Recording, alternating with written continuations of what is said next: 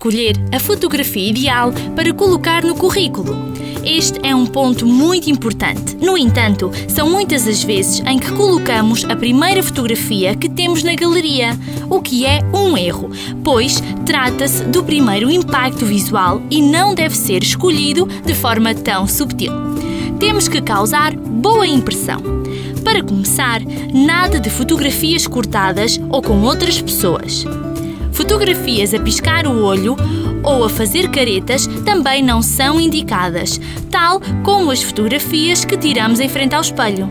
Por vezes, temos algumas fotografias tiradas em momentos especiais, em que ficamos bem, mas o currículo não é lugar para elas. O mesmo acontece com fotografias artísticas, só com a sombra, em que não conseguimos ver o rosto.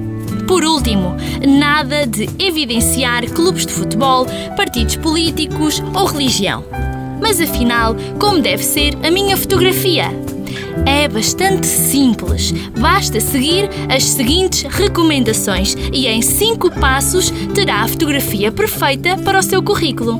Primeiro, deve aparecer bem o nosso rosto até mais ou menos à largura dos ombros.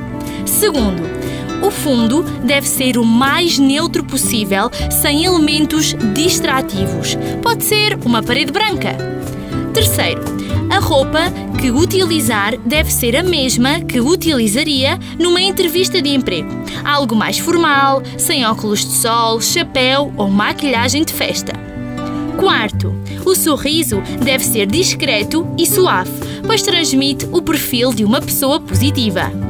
E quinto, não precisa ficar de frente para a câmara. Pode ficar um pouco de lado para conseguir o ângulo mais apelativo. E vá lá!